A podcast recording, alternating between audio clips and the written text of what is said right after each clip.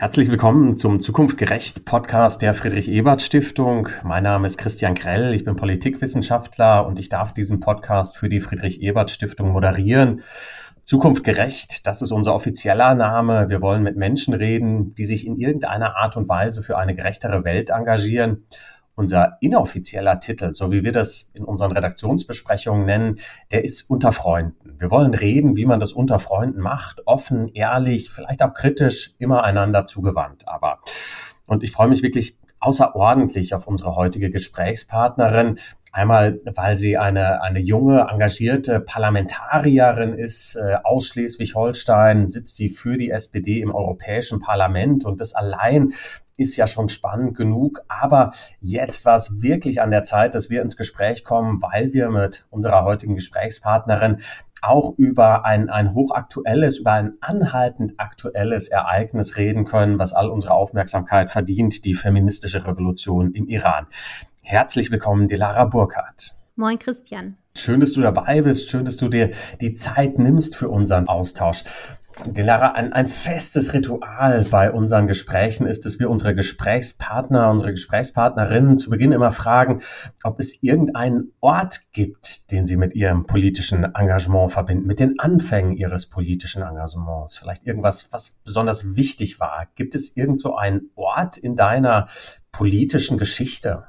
Ja, auf jeden Fall gibt es einen, einen solchen Ort und das ist tatsächlich das Rondel. Das ist ein Platz in Ahrensburg, die Stadt, in der ich zur Schule gegangen bin, weil dort wir mit Schülerinnen und Schülern aus allen Schulen in Ahrensburg zusammenkamen. Das muss so ungefähr 2008 oder 2009 gewesen sein. Ich bin mir nicht 100% sicher, weil da Schulstreiks in Schleswig-Holstein waren. Die Zeit zum Abitur wurde verkürzt von neun auf acht Jahren und wir haben uns mit allen Schülerinnen auf diesem Platz getroffen, um halt dagegen zu protestieren. Und mich hat so wütend gemacht, dass eine Entscheidung von der, von der Politik, die ich damals noch gar nicht so mhm. klar verortet konnte, getroffen wurde, die offensichtlich noch nicht mal unbedingt unsere Schülergeneration, sondern eher die nach uns folgenden Schülergeneration betrifft. Und wir durften gar nicht mitreden. Es wurde einfach so entschieden.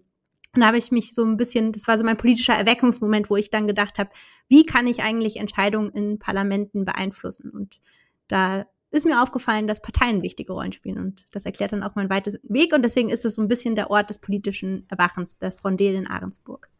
Das Rondel in Ahrensburg. Was war das Thema genau? Du sagst ein, ein Schulprotest, ein Bildungsprotest. Worum ging es dabei? Ja, bei den Protesten ging es um das sogenannte Turbo-Abi. Die Zeit zum Abitur wurde verkürzt von neun auf acht Jahren, ähm, also ohne dass es unbedingt Änderungen im Stoff ge gegeben hat, die man lernen musste. Also man musste das Gleiche lernen in weniger Zeit und mit mehr Druck.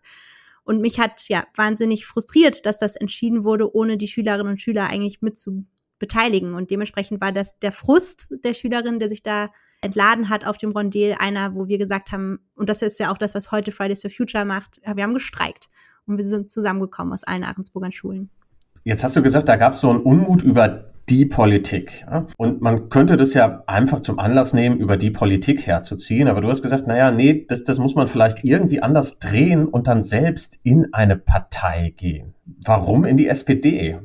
Ja, witzigerweise war das auch damals eine große Koalition äh, in Schleswig-Holstein, die das beschlossen hatte. Und die SPD hatte, obwohl sie eigentlich dagegen war, mitstimmen müssen.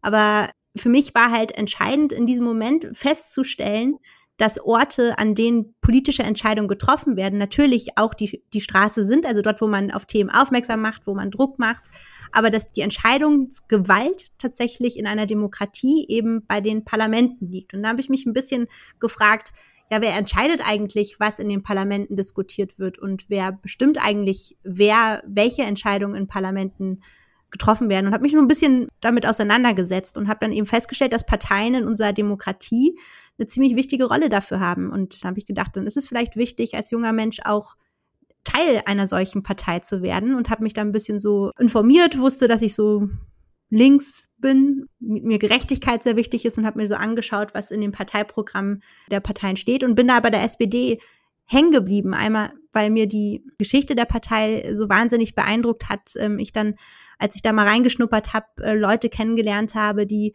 teilweise noch händisch ihre Parteibüchern vor den Nationalsozialisten in, in Wände verstecken mussten, also das halt in Wände gepackt haben, eingenagelt haben, aber gleichzeitig auch ich zum Beispiel die Jusos getroffen habe, die Jugendorganisation der SPD, wo junge Menschen überlegen, was eigentlich soziale Gerechtigkeit heute bedeutet. Und diese Vielfalt der Partei, die ich da kennenlernen durfte, hat mir überzeugt, dass das ein Ort ist, wo ich Politik mitgestalten will, wo ich diskutieren will und dass mein Herz einfach sozialdemokratisch schlägt. Habe ich ziemlich früh gemerkt mit 15. In der Tat, das ist ja echt ein frühes Alter, ne, wo man auch, wo einen auch andere Dinge im Leben bewegen und nicht nur nicht nur Politik, sondern wo andere spannende Sachen passieren. Ne? Du hast gesagt, also irgendwie links warst du unterwegs, soziale Gerechtigkeit war ein Thema. Da war die SPD dann eine naheliegende Partei, auch weil da soziale Gerechtigkeit aus unterschiedlichen Perspektiven diskutiert wurde. Ne?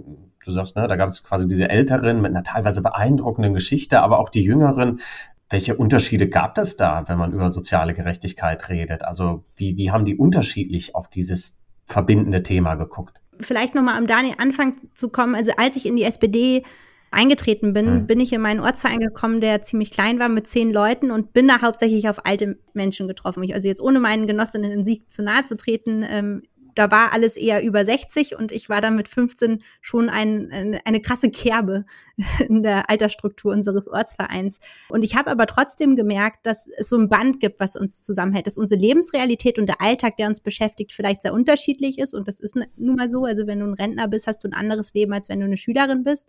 Aber dass dieser Wunsch und diese Vorstellung davon, was Gerechtigkeit ist, ein sehr generationenübergreifendes Verständnis ist. Also dass man sagt, man möchte, dass alle Menschen Teil von Gemeinschaft sein können, dass man solidarisch ist mit denjenigen, die ja es nicht so gut haben. Also dass es so gleiche Elemente gibt, die unser Verständnis von sozialer Gerechtigkeit ausmachen, die eigentlich kein Alter kennen und die sehr universell sind. Und das hat mich sehr angesprochen und deswegen auch die vielleicht etwas auch, also auch eine Situation, die ich manchmal dann auch meinen Freundinnen und Freunden erklären musste, ey Lara, warum verbringst du jetzt so viel Freizeit mit Leuten, die deutlich älter sind als du und redest mit denen über Politik.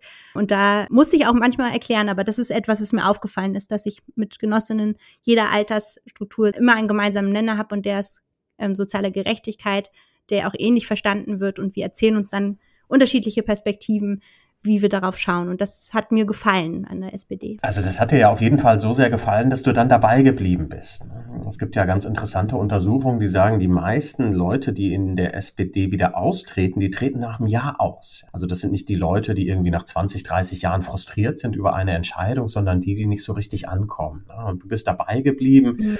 Was waren Themen, was waren vielleicht Kampagnen, was waren Projekte in diesen ersten Jahren in der SPD? Also ich kann mir schon vorstellen, dass es manchmal schwierig scheint, in so einer großen, altgewachsenen Partei wie der SPD seinen Raum zu finden, um das Anliegen, was einem politisch persönlich bewegt hat, vielleicht sich als Mitglied ähm, einzutragen, dass das vielleicht gar nicht so unbedingt dann im Alltag des Parteilebens stattfindet. Und bei mir war es so, dass ich aber dann vor allen Dingen bei den Jusos aktiv geworden bin und immer wieder diese Orte schaffen konnte, wo genau die Themen, die mich bewegt haben, dann auch ähm, diskutiert wurden. Also als ich direkt beigetreten bin, war, stand zum Beispiel der Europawahlkampf vor der Tür, wo wir ja 2009 doch sehr große Sorge hatten, dass es einen ganz großen Rechtsruck in Europa gibt. Fukushima ist passiert, das Atomunglück in, in Japan, wo wir ganz viel auch Bewegung gegen Atomkraft auf der Straße hatten, wo die Jusos auch Teil von waren. Also dementsprechend hatte ich das Glück, auch auf eine sehr offene Struktur zu stoßen, wo ich meine Themen, die mich beschäftigen, auch setzen durfte, die auch teilweise noch gar nicht so verankert waren in, in der SPD. Also ich habe zum Beispiel eines der ersten Dinge, die ich als Juso-Kreisvorsitzende gemacht war, war ein, ein Seminarwochenende zum Thema Umweltpolitik für den Menschen und nicht nur für den Frosch. Äh, und da gab es zu dem Zeitpunkt auch bei den Users noch nicht so viele Leute, die mit mir über Umweltpolitik sprechen wollten. Aber das ist ja jetzt etwas, was in mir meine Arbeit im Europäischen Parlament, was ich hier sehr viel mache. Und dass ich diese Räume schaffen konnte, das war natürlich eine, eine coole Möglichkeit. Genau, ne? also ne, du sagst so eine althergebrachte Institution, die schafft es dann trotzdem, irgendwie Räume zu schaffen äh, für, für die eigenen Anliegen oder für die Anliegen, die einen bewegen.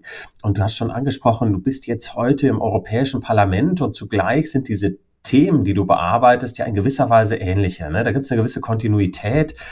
Und lass uns vielleicht ein bisschen darauf schauen. Du bist ja sehr, sehr intensiv mit dem Green New Deal beschäftigt. Und es gibt da ein wunderbares Zitat. Du sagst, der muss wie eine Wassermelone sein. Erzähl, warum muss dieses Politikprojekt wie eine Wassermelone sein? Was verbirgt sich dahinter? Ich habe ja gesagt, so ein Leitthema, was mich immer beschäftigt hat, ist Gerechtigkeit. Und es lässt sich immer so lapidar sagen. Was bedeutet Gerechtigkeit eigentlich? Ich finde, gerade bei der Frage der Transformation unserer Wirtschaft hin zu einer klimaneutralen Wirtschaft wird das eine, die nicht abstrakt bleiben darf. Und das ist das, was ich mit der Wassermelonenmetapher meine. Also, und ich glaube, das ist auch eine Entwicklung, die die, die Sozialdemokratie durchgemacht hat in den letzten Jahrzehnten. Also ganz oft wurde Wirtschaft und Gesellschaft und Klima gegeneinander ausgespielt. Man hat gesagt, ähm, Arbeitsplätze dürfen nicht gefährdet werden und deswegen müssen, dürfen wir nicht so schnell sein mit der Transformation und so weiter. Also es ist ja eine Angst gewesen oder ist eine Angst, die auch immer noch in der Gesellschaft da ist. Und ich glaube aber, dass gerade das Nichthandeln bei der Klimakrise dazu führt, dass gerade die Menschen, die am ehesten nochmal gucken müssen, wie kann ich meine Stromrechnung überhaupt bezahlen, wie kann ich von A nach B kommen in einer klimaneutralen Gesellschaft, das sind all die Fragen, die gerade sozialdemokratische und auch Gerechtigkeitsfragen in den Mittelpunkt der Diskussion stellen müssen. deswegen sage ich immer, dass der Green Deal eine Wassermelone sein muss. Er muss eine harte grüne Schale haben. Das sind die Klimaziele, die sind nicht verhandelbar, mit denen muss man reden und das ist halt die grüne Schale. Aber der Kern muss halt rot sein er muss schmecken und er muss allen Menschen auch gefallen.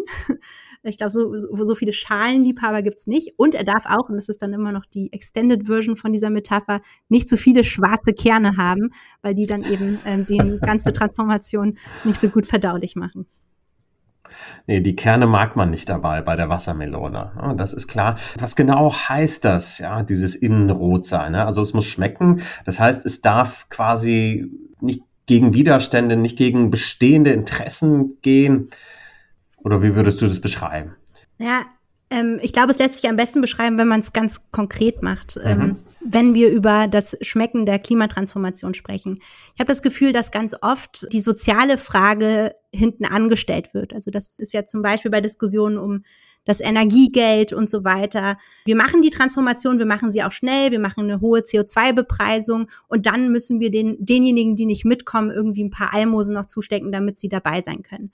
Und ich glaube, das ist zu spät. Also wir können nicht die Geschwindigkeit hochdrehen und dann sagen, uns ist egal, was passiert. Wir können aber bei der Ausgestaltung von Instrumenten ganz genau gucken, wie sie eben vor allen Dingen sozial schwächere Menschen betreffen. Und in unserer Politikgestaltung gucken, wie das dann organisiert werden kann. Ein konkretes Beispiel hier auf europäischer Ebene wäre zum Beispiel die sogenannte Energieeffizienzrichtlinie. Da bestimmen wir als Europäische Union Ziele zur energetischen Sanierung von Wohnraum. Und man kann jetzt natürlich sagen, man macht das irgendwie mit der Gießkanne. Alle Mitgliedstaaten gucken mal, wie sie das organisieren. Aber man kann doch in der Ausgestaltung von zum Beispiel Förderprogrammen, die wir machen, um dann Kommunen zu ermöglichen, dass sie energetisch zu sanieren, sagen, dass es genau diese soziale Frage mit in der Gestaltung der Programme geben muss. Also wie organisiert man das, Mieterinnen und Mieter auch davon profitieren können und nicht nur die, die ein Eigenheim haben, die dann selber entscheiden können, wie ihr Haus saniert ist, was sie sich aufs Dach schrauben für Solarpanels, sondern dass wirklich alle Menschen Teil der Transformation sein können. Und das kann nicht nachgelagert sein, das kann man nicht nur durch Anreizsysteme machen, das muss ein Staat organisieren, damit alle Bürgerinnen und Bürger teilhaben können. Und das wäre ja auch eine wichtige Voraussetzung für gesellschaftliche Akzeptanz, ne? also dass dieser Wandel tatsächlich von, von vielen Menschen akzeptiert und begrüßt wird und nicht mit Sorgen und Ängsten besetzt ist. Absolut. Auch da vielleicht eine, eine kurze Anekdote. Ich war in der Berufsschulklasse neulich. Ja äh, wo die alle dafür waren, dass man Klimapolitik macht und die alle auch die Notwendigkeit und die Dringlichkeit der Klimakrise verstanden haben. Aber sie haben halt konkrete Fragen und hatten halt das Gefühl, dass Politik sich gar nicht dafür interessiert, wie sie dann in Zukunft überhaupt noch mobil sein können. Also das ist ja eine entscheidende Frage. Also, und das haben wir auch beim 9-Euro-Ticket gesehen. Es gab das 9-Euro-Ticket und man hat gesehen, wenn ein kostengünstiges Angebot da ist, dann steigen die Menschen auch um. Also die Verfügbarkeitsfrage und das Teilhaben können an Gesellschaft ist halt etwas, was gerade in so einem massiven Wandel, wie wir ihn gerade sehen, entscheidend ist. Und wenn man das Gefühl hat, ist es ein Luxus, an Klimatransformation teilzunehmen und das Klimaschutz quasi ein Lifestyle-Produkt ist, was man sich im hm. Bio-Supermarkt kaufen kann und den sich absolut nicht alle leisten können, dann wird es dafür keine gesellschaftliche Akzeptanz geben. Und das ist halt das, was mich antreibt, wenn ich auch hier auf europäischer Ebene Gesetze mache, dass ich dafür sorge, dass es einen politischen Rahmen gibt, der Klimaschutz nicht zu einem Elitenprojekt macht, sondern dafür sorgt, dass alle daran teilhaben können. Ja, Klimaschutz für alle, an dem alle teilhaben können. Wenn man auf diesen Green New Deal schaut, dann ist mein Eindruck manchmal ein wenig, dass die, die Kommission und auch das Parlament in der neuen Legislaturperiode da ambitioniert gestartet sind. Und dann kamen all die Krisen, die sich danach ereignet haben. Ne? Die Pandemie kam, dann der russische Angriffskrieg auf die Ukraine. Manchmal ist mein Eindruck, das hat den Green New Deal ein bisschen in den Hintergrund gedrängt. Ist das eine berechtigte Beobachtungen, die ich da habe, oder würdest du sagen, nee, also im Hintergrund, da läuft schon viel, ja, auch wenn das gerade nicht in der Öffentlichkeit kommuniziert wird? Also in der Öffentlichkeit würde ich dir recht geben. Also da hat der Green Deal an Aufmerksamkeit verloren, aber hier nicht. Also hier kämpfen wir tatsächlich. Also hier, ich bin gerade in Brüssel, deswegen vielleicht zur, zur Transparenz. Hier nicht. Also hier kämpfen wir wirklich sehr, sehr, sehr, sehr stark dafür, dass der Green Deal bleibt. Wir haben das bei jeder Krise, die jetzt auf uns zukam, immer wieder verteidigt, weil nämlich genau diejenigen, die den Green Deal eigentlich von Anfang an ziemlich blöd fanden, versuchen jede Krise dafür zu nutzen, dass die Klimagesetzgebung jetzt eben nicht mehr kommt. Und es ist vor allen Dingen hier äh, noch mal schärfer geworden, ähm, seit die CDU nicht mehr in der Bundesregierung ist. Das haben die immer noch nicht so ganz verkraftet, sage ich mal. Ähm, und die schießen hier halt wirklich massiv gegen den Green Deal. Die halten Prozesse auf, die verlangsamen Entscheidungsprozesse und die mobilisieren da eben gegen. Aber bisher eben ohne Erfolg. Ähm, wir schaffen es in, in wesentlichen Fragen zusammenzuhalten mit einem sogenannten progressiven Bündnis. Also Sozialdemokraten sind da die größte Fraktion. Wir haben die Liberalen, die äh, zum Glück hier im Großteil nicht so sind wie die deutsche FDP, also die auch tatsächlich glauben, es braucht Gesetze, um die Klimatransformation zu gestalten. Die Grünen, die Linken, aber auch Teile der, der Konservativen, äh, gerade aus den nordeuropäischen Ländern, die da wirklich ähm, auch stark unterstützen. Also dementsprechend ist es so, dass ja, die Aufmerksamkeit vielleicht ein bisschen geringer geworden ist, aber der Druck und die Abwehrkämpfe, die wir eben führen gegen diejenigen, die versuchen mit so einer Art Katastrophenkapitalismus jetzt irgendwie diejenigen ein Businessmodell zu schützen, die eigentlich schon von Anfang an gegen Klimapolitik oder ambitionierte Klimapolitik waren, die können wir bisher abwenden. Aber es wird tatsächlich immer, immer schwieriger. Kannst du vielleicht mal ein Beispiel nennen, wo es da Konflikte gibt, wo quasi dieses fortschrittliche Bündnis sich vielleicht am Ende durchgesetzt hat, aber was waren die Streitfragen? Also ein momentan sehr heiß diskutiertes Thema ist das Verbrenner aus 2030. Also da ist, da sagt man eigentlich in der Expertinnenwelt, dass die Gesetzgebung da hinterherhinkt hinter dem, was sich eigentlich schon die Automobilhersteller überhaupt überlegt haben, weil es bei diesem Verbrenner aus 2030 darum geht, dass keine neuen Verbrenner mehr auf dem europäischen Markt zugelassen werden. Und die größten Automobilhersteller haben sowieso schon das Ziel, 2030 gar keine Verbrenner mehr auf die Straße zu schicken. Jetzt gerade, also lustigerweise ist es halt so, dass ja die Kommissionspräsidentin ist ja eine CDU-Frau, das ist ja Ursula von der Leyen. Ähm, die hat das also auch mit vorgeschlagen. Und die CDU jetzt halt gerade, oder die EVP, also es ist ja die, ihre Parteienfamilie hier im Europäischen Parlament, die versuchen jetzt gerade mit Biegen und Brechen dieses Verbrenner aus wieder rückgängig zu machen, obwohl es da eigentlich schon eine politische Einigung gab. Und das hat ja jetzt auch noch Anklang gefunden in der Bundesregierung bei der FDP, die da Porsche-Interessen ja vertritt und sagt, alternative Antriebsstoffe müssen halt noch erlaubt sein nach 2030 wo es überhaupt gar keinen Business Case für gibt. Die sind viel zu teuer und auch in der Entwicklung noch nicht so weit, dass es ansatzweise eine Überlegung wäre, dass das ökonomisch sinnvoll ist, überhaupt noch mehr in diesem Bereich zu reduzieren. Und deswegen kommt dann wieder die Gerechtigkeitsfrage. Ja, es klingt erstmal bedrohlich, dass 2030 nur noch E-Autos auf dem neuen Markt zulässt. Und da fragen sich natürlich Leute, die noch keine Ladeinfrastruktur vor Ort haben, wie kann ich denn dann überhaupt mobil sein?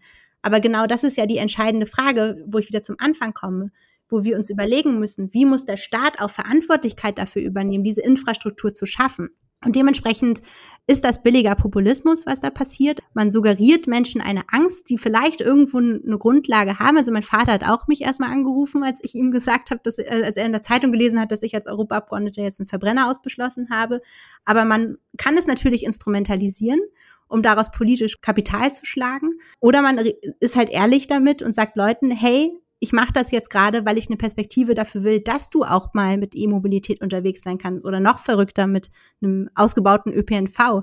Ähm, aber das ist halt etwas, das ähm, schmeckt der, den Konservativen nicht und sie nutzen das da ganz knallhart. Und das, das ist jetzt so ein Beispiel. Aber es gibt noch tausend andere, die Pestizidverordnungen, wo es um den, den reduzierten Einsatz von Pestiziden in der Landwirtschaft geht, wo auch äh, gesagt wird, ey, jetzt mit der Ukraine haben wir ja sowieso viel teurere Futtermittel und so weiter. Jetzt können wir doch nicht die Landwirtschaft noch uneffizienter machen, aber dass natürlich auch eine Landwirtschaft langfristig ein Interesse daran hat, dass die Böden gesund sind, dass Menschen gesund sind, das steht doch außer Frage. Also dementsprechend werden halt Ängste aus der Krise genutzt, hm. um halt unliebsame Gesetze aufzuhalten und das ja, wird immer schwieriger. Ja, das ist ja tatsächlich keine fortschrittliche Politik, nicht nur in so einem Sinn politischer Bündnisse, die irgendwie progressiv sind oder eher konservativ sind, sondern in dem Sinne, ne, es ist abwehrend, es ist keine Strategie, die irgendwie in die Zukunft weisen würde. Ja, und das ist auch übrigens, weil wir ja über meinen Anfang gesprochen haben, das konnte ich auch einfach nicht verstehen. Also ich kann nicht verstehen, wie man politisch aktiv wird oder sich entscheidet, ich werde jetzt Politiker wenn man gar nichts verändern will. also das, und das habe ich manchmal das Gefühl. Also das, das finde ich schon sehr faszinierend. Und das ist halt eine fundamental andere Vorstellung von Gesellschaft, als ich sie habe. Also ich glaube, dass wir halt Politik brauchen, damit Zukunft gestaltet wird und damit diejenigen, die jetzt schon Ideen haben, wie ein, eine Welt funktionieren kann, die klimaneutral ist, dass die eben nicht benachteiligt werden durch das, den politischen Rahmen, den wir in Europa geben. Und das ist momentan der Fall. Momentan werden diejenigen auf dem Markt, also da bin ich sogar markthörig, äh, benachteiligt, die halt eigentlich schon viel nachhaltigere Geschäftsmodelle haben. Und genau da sehe ich halt den Handlungsbedarf von Politik und andere halt nicht. Nicht, weil sie für die Menschen sprechen, und das ist ja das, was sie immer tun, sondern weil sie für diejenigen sprechen, die halt die großen äh, Interessen, also fossilen Interessen, muss man sagen, verteidigen. Ja, das erklärt vielleicht ein bisschen diesen Politikansatz. Ne? Es gibt unterschiedliche Interessen, die da im Spiel sind. Herzlichen Dank bis hierhin. Ich würde gerne mit dir kurz einsteigen in unser Dafür- und Dagegen-Spiel. Wir haben 20 Begriffe und würden dich gerne kurz bitten, zu jedem Begriff zu sagen, bist du dafür, bist du dagegen? Und wir starten mal mit dem bedingungslosen Grundeinkommen. Dagegen. Dagegen. Erasmus-Semester. Dafür. Okay. Fischbrötchen. Dafür. Ein sehr entschiedenes Ja. Kostenfreier ÖPNV. Dafür. Okay. Wasserstoff als Schlüsseltechnologie im Green Deal. Dafür. Online-Wahlen.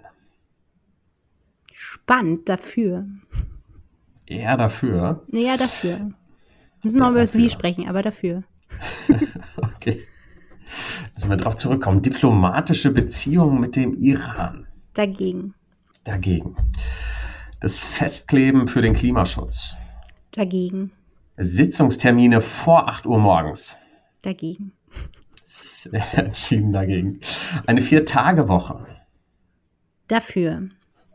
Pizza mit Sauce Hollandaise. Dagegen wahrscheinlich eine kluge Entscheidung. Ja. Intersektionaler Feminismus. Dafür.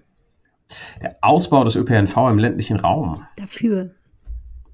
Ein Verbot von Fast Fashion. Dafür.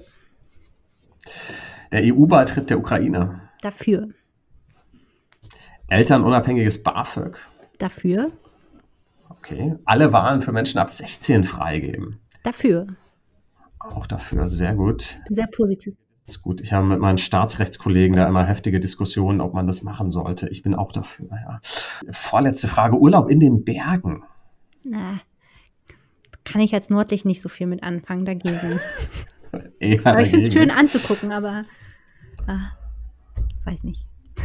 okay, nicht so ganz überzeugend. Nee. Frauen leben Freiheit. Dafür. Dafür. Da sind wir mitten in der Situation im Iran. Aber herzlichen Dank für das schnelle, spannende Beantworten der Fragen. Ich würde gerne quasi an unserer letzten, an unserem letzten Thema ein bisschen anschließen. Du hast gesagt, also diplomatische Beziehungen mit dem Iran nicht und ein klares dafür bei Frauen Leben und Freiheit. Dieses Thema Iran ist ja bei dir auch ein biografisches Thema. Wenn ich es richtig gelesen habe, ist dein Großvater kurz nach der Gründung der Islamischen Republik umgebracht worden. Erzähl, was ist da passiert? Ja, also äh, mein, mein Großvater war ein Anhänger des, des Schahs, beziehungsweise meine Familie ist auch äh, eher kronloyal äh, äh, gewesen.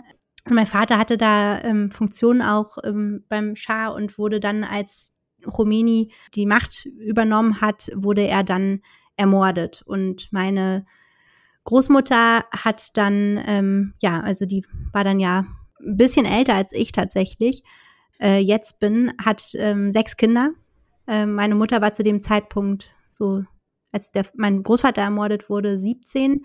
Als sie 18 war, sind die dann eben mit, der, mit den Geschwistern und meiner Großmutter nach Deutschland gekommen, nach Hamburg, um halt ähm, sich in Sicherheit zu begeben, weil auch da noch nicht klar war, was passiert denn auch noch mit der Familie.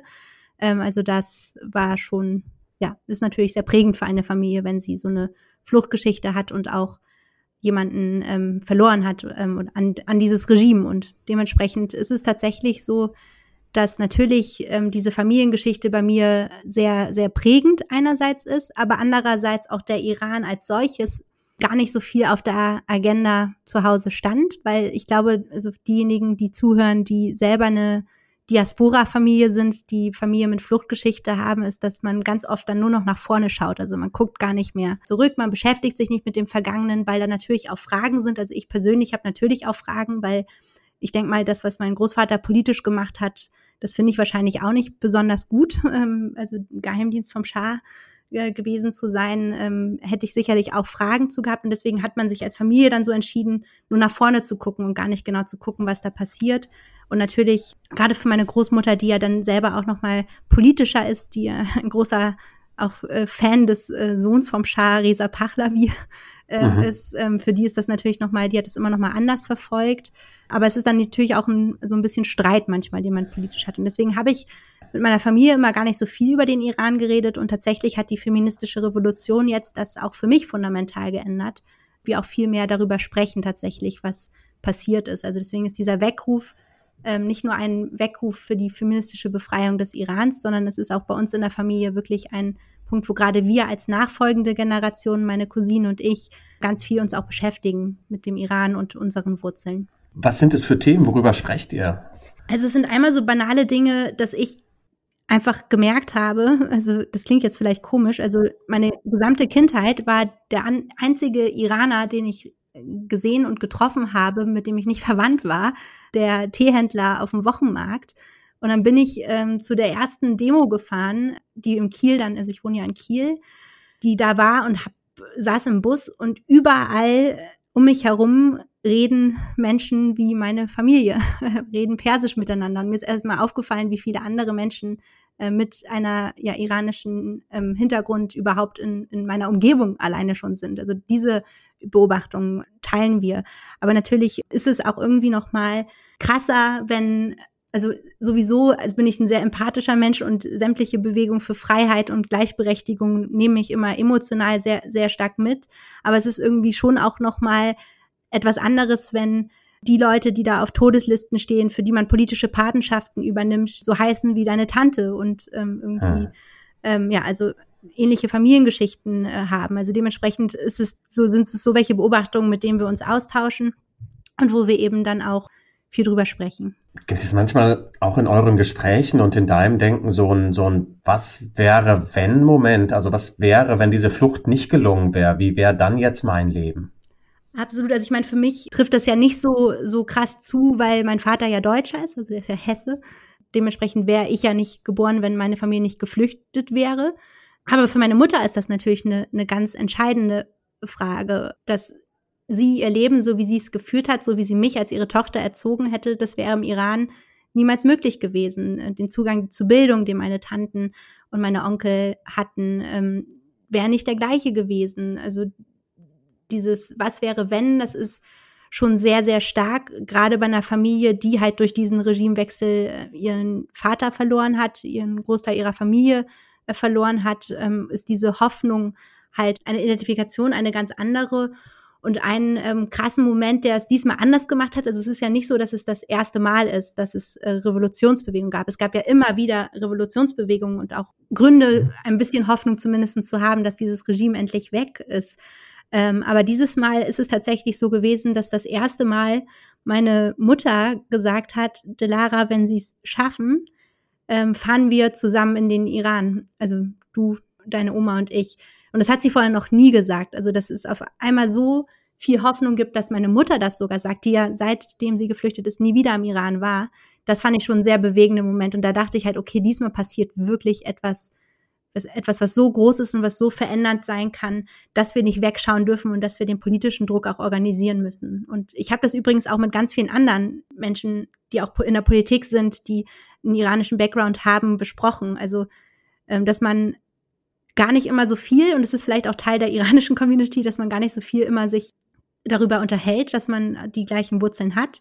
Aber dass diesmal wirklich alle, und das habe ich auch von mehreren äh, ich sage jetzt keine, keine Namen, aber von Leuten, die halt auch einen persischen Background und iranischen Background haben, die haben gesagt, ey, ich habe das erste Mal jetzt auch wirklich, ich spreche darüber in der Öffentlichkeit und ich bin auch sichtbar als Mensch mit einer iranischen Geschichte ähm, und mische mich ein in die Debatte, um das eben auch sichtbar zu machen, dass es nicht nur ein Kampf der Menschen im Iran ist, sondern einer, der so viel Diaspora in, auf der ganzen Welt ja im Endeffekt bewegt.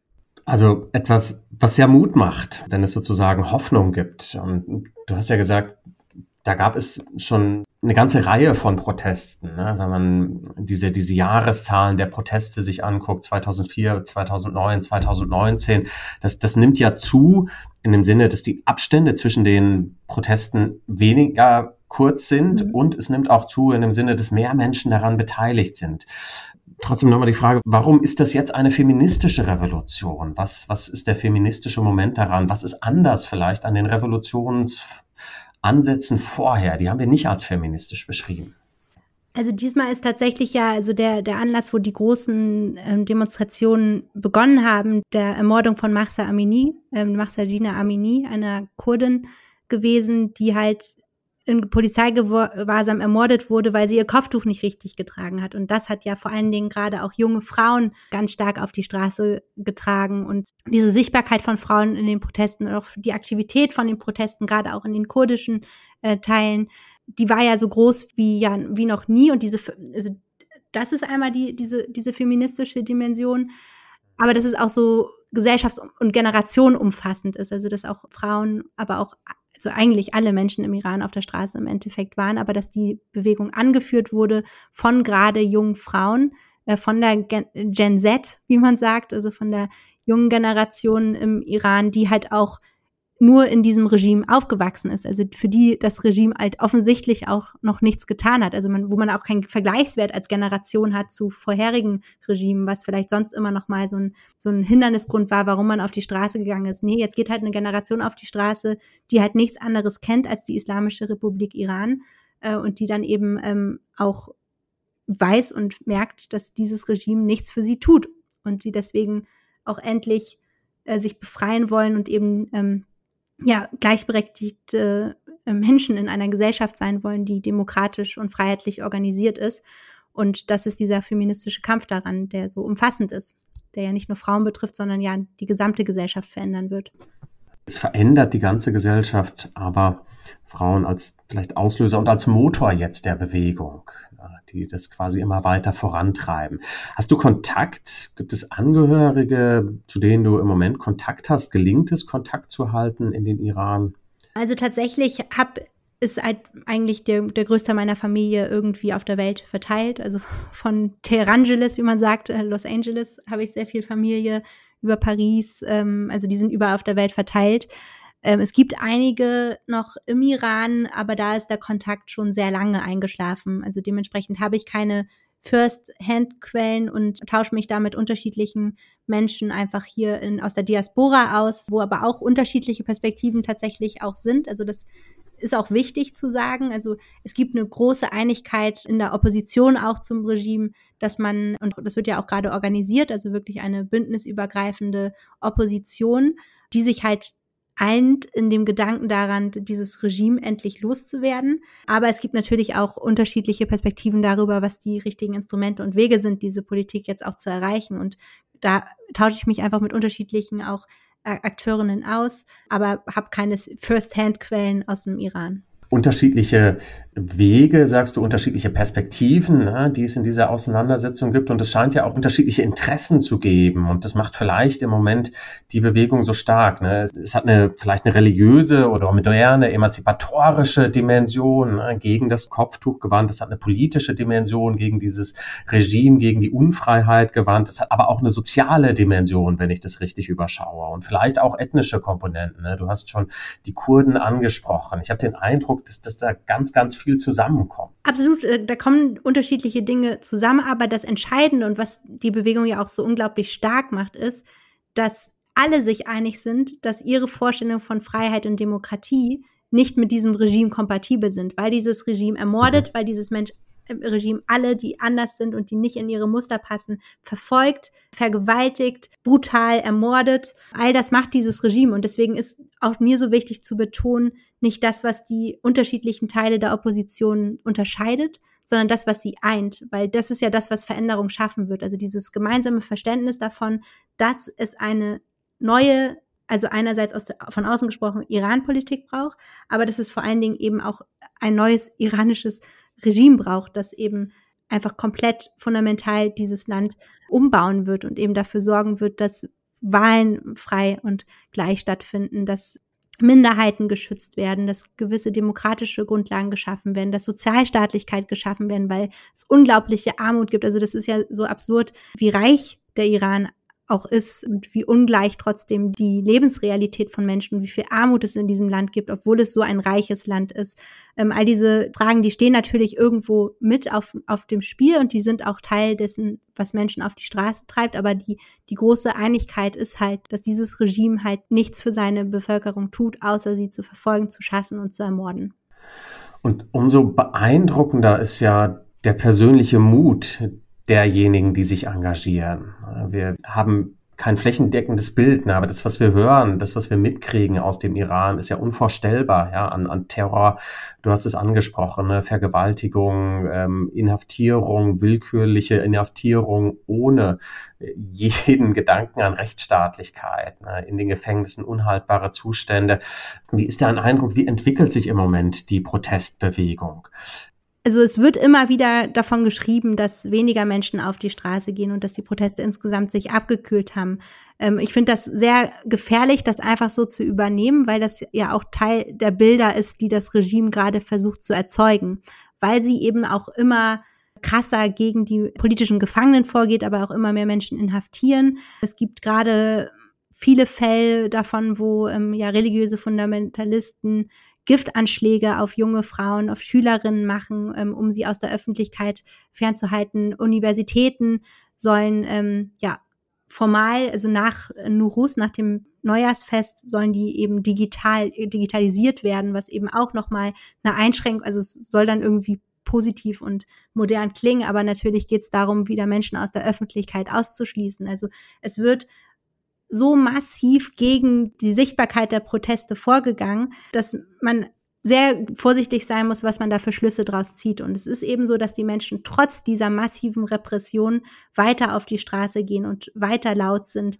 weiter vor die Gefängnisse gehen und die Freilassung der politischen Gefangenen äh, fordern. All das passiert immer noch und deswegen ist es auch so wichtig, dass wir immer noch hinschauen und auch die politische Aufmerksamkeit drauf halten. Und und das ist jetzt genau die, die Herausforderung und die Aufgabe, vor der auch die Politik auf internationaler Ebene steht. Also du hattest ja gefragt, diplomatische Beziehungen mit dem Iran oder nicht. Ähm, und ich glaube, gerade jetzt muss die Weltgemeinschaft, wenn sie sich solidarisch an die Seite der, der Menschen, die für Freiheit und Gerechtigkeit auf die Straße gehen, stellen will, muss sie da hart bleiben und auch keine falschen Deals mitmachen. Also gerade bei dem äh, Menschenrechts Rat der Vereinten Nationen sind ja auch viele Länder geschlossen aufgestanden, als der iranische Außenminister geredet hat. Andererseits hat mich auch sehr beschäftigt, dass die, die belgische Außenministerin, die sich vor kurzem noch ihren Zopf abgeschnitten hat, äh, aus Solidarität mit den Frauen im Iran, ein One-on-One-Treffen mit dem ähm, iranischen Außenminister gemacht hat und damit ja genau die Bilder erzeugen, die halt das iranische Regime will, nämlich der Normalisierung, also dass alles sich irgendwie abkühlt, dass die Proteste nicht mehr so wichtig sind. Und das darf nicht passieren. Es darf kein Business as usual geben, wenn wir wollen, dass die feministische Revolution besteht, dass wir solidarisch sind mit den Menschen, die auf die Straße gehen. Da müssen wir jetzt daran arbeiten, dass die iranische Regierung nicht normalisiert wird, weil sie eben nicht für ihre Bevölkerung spricht. Diese Bevölkerung schasst sie, grenzt sie ein und versucht sie mundtot zu machen. Dafür darf es keine Normalisierung geben. Ich weiß nicht, was die Ministerin bewegt hat, die du gerade angesprochen hast, aber manchmal gibt es ja die Hoffnung, wir können über diplomatische Kanäle irgendwie was bewegen. Ne? Es gibt quasi nur, nur eine amtierende Elite in einem Land, ähm, mit, mit der muss man reden, um irgendwie etwas zu bewegen. Ich persönlich habe den Eindruck, dass das eigentlich im Moment nicht mehr gerechtfertigt ist, ne? weil sich die iranische Elite auch anders orientiert, als wir noch ernsthaft über das Atomabkommen gesprochen haben. Ja, gab es, glaube ich, solche Möglichkeiten, noch Einfluss zu nehmen. Aber im Moment haben wir eine andere Orientierung. Ne? Es gibt eine Orientierung in Richtung Russland, in Richtung China. Es gibt neue internationale Allianzen und eine Abkehr quasi von, von sogenannten westlichen Bündnispartnern. Sodass ich glaube, es gibt eigentlich kaum mehr Raum für, für diese Form der Diplomatie in der Hoffnung, dass sich da was verändert. Ja. Absolut, also das, das teile ich. Und das ist ja dieses, das Problem mit Leitsätzen. Ne? Also man kann natürlich immer sagen, es gibt so ein Muster, nach dem funktioniert auch sozialdemokratische Außenpolitik. Und das ist halt Aha. immer Verständigung, Dialog. Und es ist ja auch ein unfassbar wesentliches Element.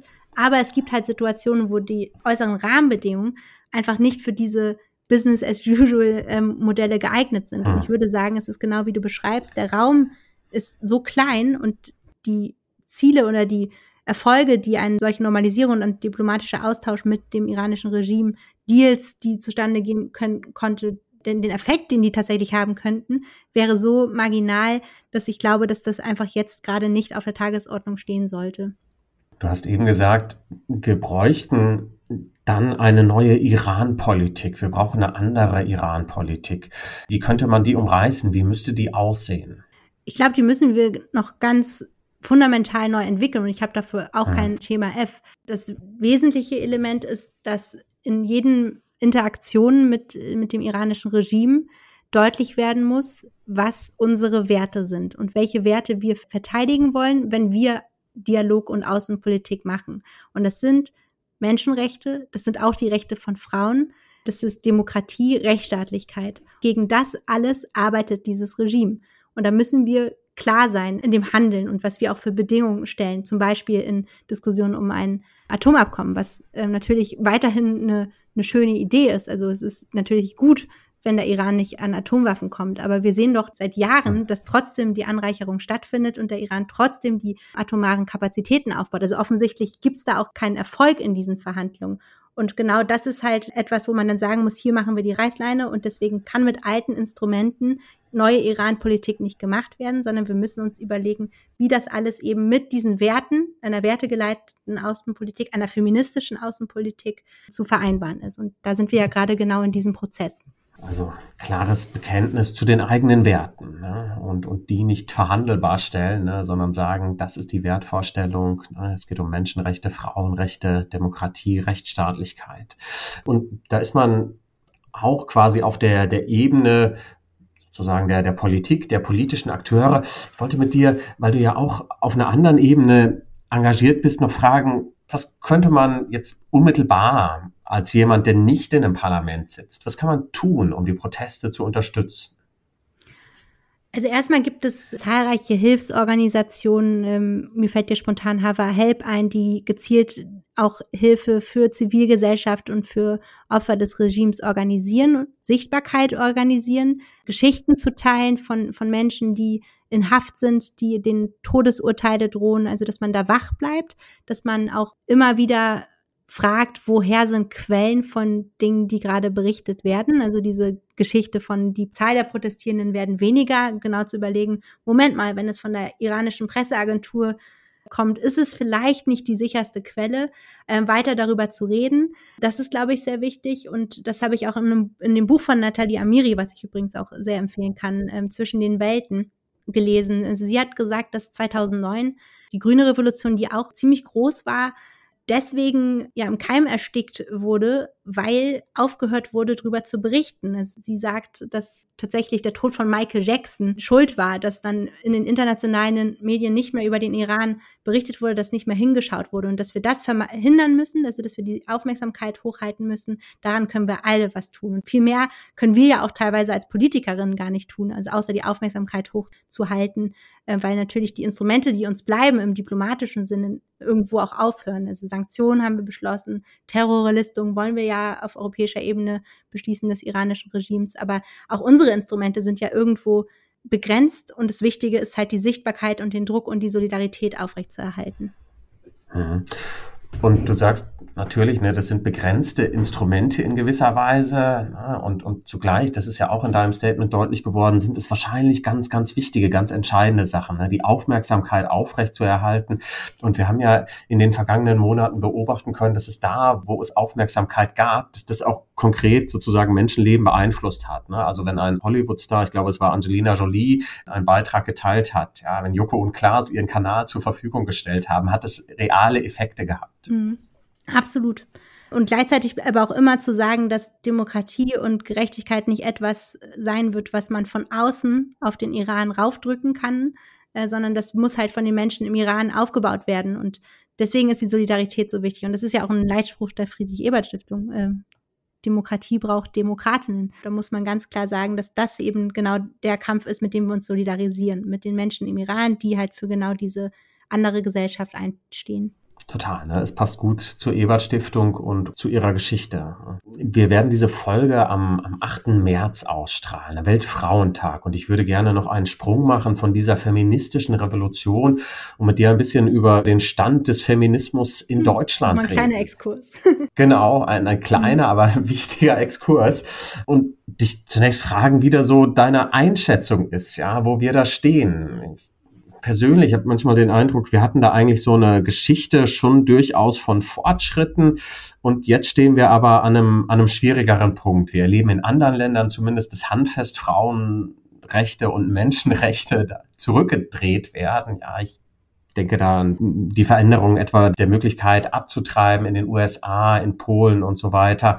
Ähm, und ich habe auch in den Eindruck, dass wir in Deutschland quasi in, in Schwierigkeiten laufen. Ne? Also dass das kein linearer Prozess des Fortschritts ist. Bin ganz gespannt, wie dein Eindruck ist. Nee, das, das teile ich auch. Also ich glaube, dass teilweise wir feministische Kämpfe führen müssen, die schon seit Jahrzehnten geführt werden und die wir weiterführen werden, weil sie eher angegriffen werden und das ähm, auch erreicht, dass manchmal umgedreht wird. Das hast du ja eben beschrieben.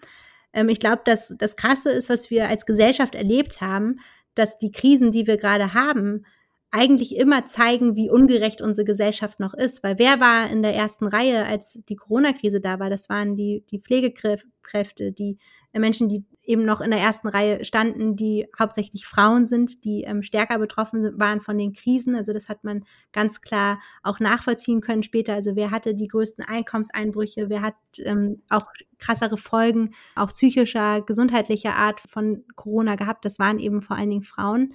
Es ist auch bei der Klimakrise eine total spannende Diskussion und Beobachtung, also dass man sieht, diejenigen, die halt Schwierigkeiten haben, ihre Energierechnung zu bezahlen, die in unsanierten Wohnungen wohnen, all das sind auch häufiger Frauen, weil es eben Armut, soziale Ausgrenzung etwas ist, was Frauen überproportional betrifft, weil es eben um die Frage von Lohnverteilung geht, von der Erwerbsbeteiligung von Frauen, von der Verteilung von Care-Arbeit, äh, von Renten, die deutlich niedriger sind, wo Deutschland auch ein Schlusslicht in, in Europa mit ist, mit Pension Gap, sagt man da, äh, von, von 60 Prozent. Das muss man sich mal reinziehen. 60 Prozent Unterschiede in den Renten.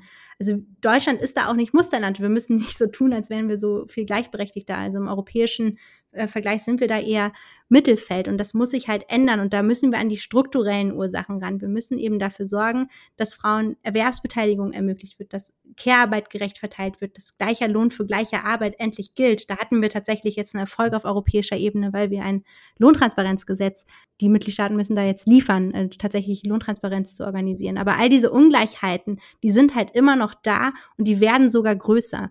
Und die müssen wir bekämpfen. Und deswegen ist es so wichtig, dass man am 8. März auf die Straße geht, um, um diese Kämpfe sichtbar zu machen. Dieses Jahr werden sich ja auch viele Bewegungen und Demonstrationen mit den Frauen im Iran solidarisieren, was auch richtig ist. Aber das ist auch das Wichtige.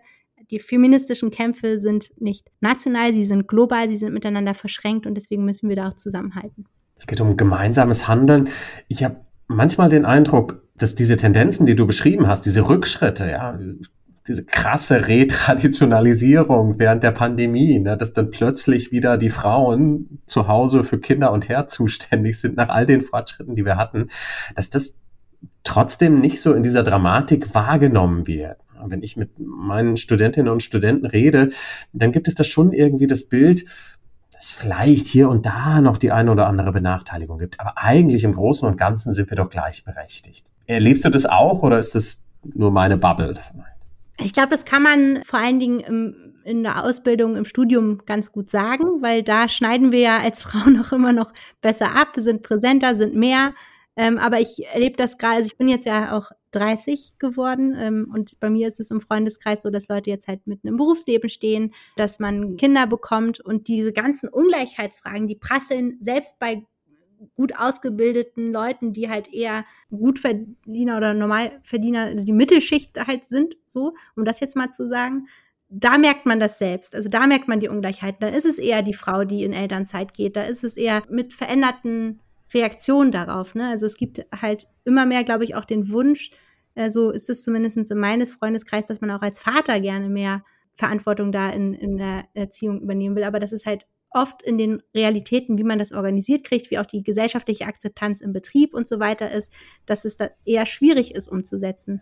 Also dementsprechend gibt es, glaube ich, in, im, immer im, im Leben einen Moment, wo man merkt, Moment mal, das ist doch nicht so gleichberechtigt, wie ich einmal dachte. Und den Punkt, den merke ich schon oft. Also, dass auch Frauen, die also in Führungspositionen sind, halt an irgendeinem Punkt ihrer Karriere immer merken, es gibt halt Männernetzwerke, die für uns Frauen unerreichbar und die halt einfach so mächtig sind, dass man da ohne gegenhalten und sich miteinander vernetzten Banden zu bilden, gar nicht gegen ankommen kann. Also dementsprechend ja, am Anfang, und das geht, glaube ich, jedem so, dass man auch zum Beispiel Quoten immer gedacht hat, ach, das braucht man ja nicht, das schaffen wir auch so. Ähm, aber es kommt in diesen entscheidenden Lebenssituationen immer wieder dazu, dass man irgendwo merkt, wie ungleich unsere Gesellschaft ist und irgendwann immer zur Feministin wird. Das ist meine Überzeugung. Also irgendwann in irgendeinem Punkt seines Lebens kann man nur feministisch werden. Das ist unvermeidbar, Feministin zu werden, genau. Also wir, wir müssen diese Folge früh am Morgen des 8. März online stellen, äh, damit wir quasi nach deinem Appell dann ganz viele Menschen auf die Straßen kriegen, ist mein Eindruck. Lass uns noch einen kurzen Blick in die Zukunft machen zum Abschluss. Wir haben ja gehört, wie du zur Politik gekommen bist, was dich gerade bewegt. Gibt es etwas in den nächsten zwei, drei Jahren, was dir besonders wichtig ist, was du dir vorgenommen hast, was vielleicht in dieser Legislaturperiode noch laufen soll oder so? Also was sind die, die wichtigen Themen, wo du noch weiter dran arbeiten willst? Also ich krempel gerade die europäische Wirtschaft um in dem Sinne, dass ich eine Kreislaufwirtschaft organisieren will. Kümmere mich da gerade jetzt persönlich um, um Verpackung und wie wir Verpackungsmüll vermeiden in der EU, ähm, um nachhaltige Textillieferketten, All das treibt mich gerade ganz konkret rum, jetzt aber eher noch in diesem Jahr hoffentlich, dass wir das alles durchbekommen. Was die größere Herausforderung wird, ist, also wir haben ja sehr viel über wenig Zeit gesprochen und wie große Veränderungen eigentlich anstehen in so kurzer Zeit, die wir eigentlich nur haben, um diese wirklich auch wirkmächtig so zu organisieren, dass sie nicht zu krassen sozialen Verwerfungen führen werden. Und da macht mir natürlich der Blick auf die Europawahl nächstes Jahr ziemlich große Sorgen. Äh, wir hatten ja jetzt in Schweden aber auch in Italien ähm, so Tabubrüche in der europäischen Politik, wo auf Seiten der Konservativen ähm, die Koalition und auch Unterstützung, ähm, Duldung durch rechte Parteien normalisiert wurde. Also dass man ohne Probleme mit einer Meloni, einer Postfaschistin in Italien in eine Regierung geht, dass man sich in Schweden dulden lässt von den Schwedendemokraten, einer äh, rassistischen, zutiefst menschenfeindlichen Partei. Und das ist ein Tabubruch, den es bisher so auf europäischer Ebene noch nicht gab. Bisher gab es zwischen den demokratischen Parteien in Europa die Einigkeit, dass man mit den Rechten nicht zusammenarbeitet. Und diese Gewissheit ist halt vorbei. Die Konservativen arbeiten zusammen mit den Rechten. Und da muss man, müssen wir gegenhalten. Und das ist halt das, was die Herausforderung wird. Und die mich auch immer umtreibt. Also ich will nicht immer nur dagegen halten müssen. Ich will auch dafür sorgen, dass wir sagen, wie es eigentlich sein sollte, weil auch viele Menschen so zu Recht Kritik daran haben, wie die EU funktioniert. Aber das wird eine große Herausforderung, wie wir es schaffen, für Europa zu mobilisieren aber mit dem Ziel, Europa besser zu machen und nicht nur als Abwehrkampf gegen diesen Angriff von rechts, der jetzt noch mal größer geworden ist durch diese, diese Allianz zwischen Konservativen und den Rassisten. Und vielleicht steckt in dem, was du gerade gesagt hast, ja schon ein Teil der Antwort, wie man damit umgehen kann. Ne? Also quasi keinen Abwehrkampf nur führen. Und das, wenn man einen Abwehrkampf führt, bedeutet das ja auch, dass man immer auf die Themen, auf die Erzählungen sozusagen der anderen reagiert sondern du sagst, ne, das muss irgendwie eine, eine eigene positive Vorstellung, eine positive Vision sein, die mobilisiert. Absolut. Also die Konservativen haben jetzt gesagt, dass das entscheidende Thema für die Europawahl die Migrationspolitik sein wird. Gucken wir uns mal an, was so Eurobarometer und die Umfragen, die es so gibt, eigentlich sagen, was die europäischen Bürgerinnen und Bürger wirklich interessiert. Dann ist es halt der Krieg in der Ukraine. Hm. Es ist die steigenden Energiepreise, die gleichzeitig nicht steigenden Löhne. Also Offensichtlich wird da politisch mobilisiert anhand der Interessen und der Themen, die Menschen in Europa wirklich bewegen. Und deswegen wird es nicht schwierig gegenzuhalten, weil wir einfach wirklich über das reden, was Menschen interessiert und worüber sie Angst haben. Und das ist eben diese Angst, die wir ihnen nehmen müssen, mit einer positiven Erzählung, dass Europa genau dieser Garant für Sicherheit in diesen schwierigen Zeiten sein wird. Und das ist das, wofür wir als SPD kämpfen werden, für ein Europa, das in der Lage ist, seine Bürgerinnen und Bürger zu schützen, zu stärken und zu empowern, in, in Wandel eben Sicherheit zu haben. Und das ist unsere Aufgabe als Sozialdemokratie. Und wenn die Konservativen darüber sprechen wollen, wie sie Abwehrkämpfe führen und wie sie sich mit, äh, mit der AfD betteln, darum, wer jetzt äh, der größere Law and Order Typ ist, ist das nicht unsere Politik. Wir wollen Politik für die Menschen machen und das sind die Themen, die die Menschen beschäftigen. Und da ist es auch leicht, nicht in Abwehrkämpfe zu verfallen, weil wir über das reden, was die Menschen wirklich interessiert. Sehr gut. Sicherheit im Wandel für die Menschen. Herzlichen Dank, Dilara. Danke für die Offenheit. Danke für das, wie ich finde, echt beeindruckende, spannende Gespräch. Es ist ja deutlich geworden, was dich motiviert. Und ich fand das unfassbar interessant, mit dir auch über die Situation im Iran zu reden. Und es ist deutlich geworden, es ist noch einiges zu tun in den nächsten Jahren, um eine Vorstellung von sozialer Gerechtigkeit weiter zu verwirklichen. Herzlichen Dank für den Austausch. Danke dir.